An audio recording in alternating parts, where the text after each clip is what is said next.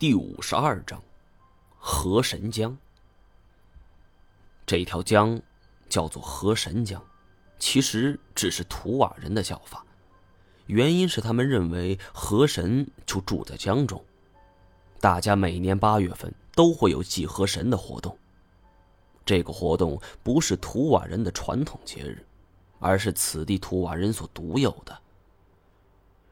如果追溯这段历史，那得从成吉思汗说起了。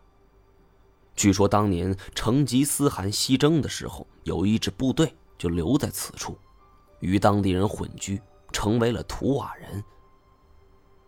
后来几经历史变革，到了清朝的乾隆二十三年，清军击溃准噶尔部，图瓦人为了躲避战乱，举家南迁，这才有了河神江边的图瓦人。不过，大家后来到了此地，才会发现，这里并非太平之地，因为原本祥和的部落内接二连三发生了人口失踪的案件，就连所养的牲畜都会莫名其妙的消失。后来，有一个年轻模样的小孩连丢了三只羊，按照族里的规矩，是要受到鞭打的。但是小孩子惶恐大惊，并不是因为害怕被打，而是因为他见到了三只羊丢失的真相。根据他的讲述，人们得知河神江中有水怪的存在。那时科技有限，人们都认为这就是江神。说起来，这事儿正巧发生在八月间，因此人们便决定。在那一天祭拜河神，而今天才刚刚七月份，马群司明们也都是因为这河神现身了。听完年轻人说这些，旁边一个年纪稍大的人说道：“今年河神提前现身了，怕是有什么不好的征兆啊！”一时间，在场的图瓦人是无不感慨。我听完之后，仍是有很多不理解的地方。我问前客：“是不是水怪只有每年的八月份才会现身？”这个我也不清楚，反正在我那个地方待了一年，只见过一次。我想前客半个月见过一次，那应该是在六月份的时候。七月份水怪再次现身，看来我们这个季节。未必是最适宜的，不过既来之则安之，总要搏一把。于是我打听清楚图瓦人的居住所在，和太监休息了一晚后，第二天便动身前往。按照前客在水系图上勾勒出来的坐标，花费了一天半的时间，我们终于见到了在江边饮水的马群。不仅有马群，还有牛群和羊群。这是图瓦人的标志之一。尽管南迁了，但他们还是保持着畜牧业的老本行。再看两岸的岸色，芳草萋萋，树高林密，恍如一个世外桃源。只是这一带居民甚少，除了这些图瓦人，我竟然再没见过其他人了。蒙古人的好客，自古以来都是出了名的。我们将船靠岸，说明来意，只说是来旅游的。图瓦人便爽快的租了一间房子给我们。这里的环境不像内蒙古那么寒冷，当地的建筑也都只是木质的，住在里面温度适宜，各种生活用品也一应俱全。接待我们的，则是一个梳着麻花辫的小姑娘，虽然大部分与现代人打扮无异。但是他们的生活习惯还是秉承了图瓦人的传统。一切安排妥当之后，当晚这些图瓦人还为我们准备了欢迎仪式。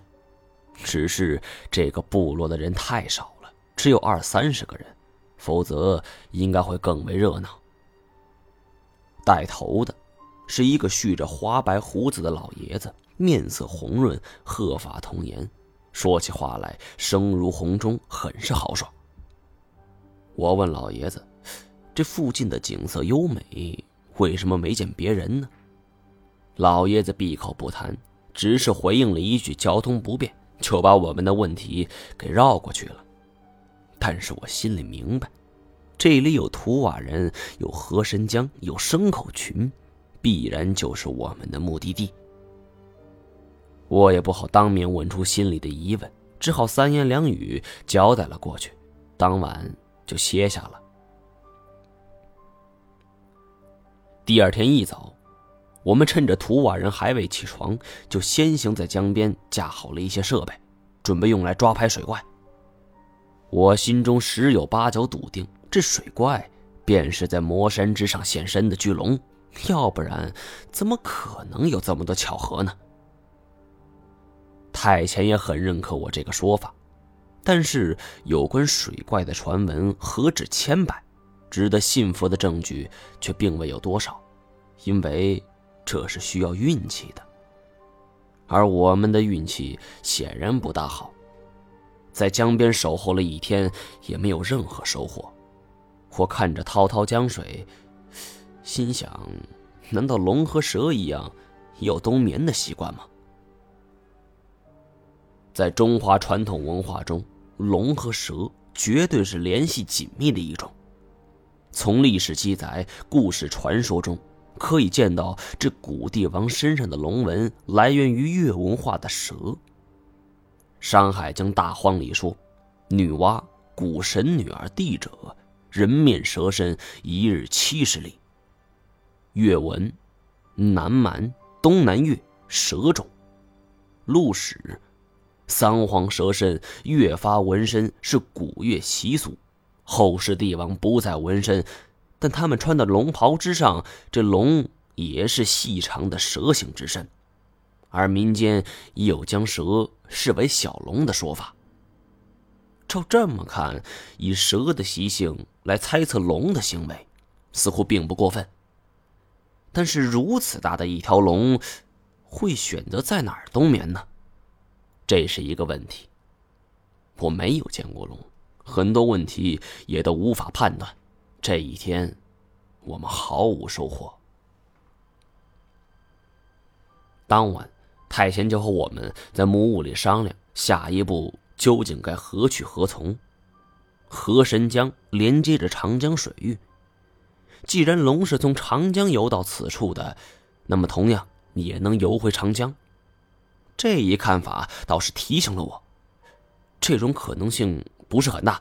龙再玄妙，也摆脱不了动物的局限性。动物划分地盘，有一个很重要的判断依据，就是食物。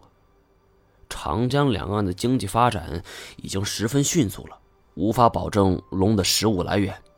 这里不一样，有牲畜群，又是临江，这应该就是龙的理想生存场所。太前对这个说法很是赞同，便接下来问我该怎么打算。本集播讲完毕，感谢您的收听。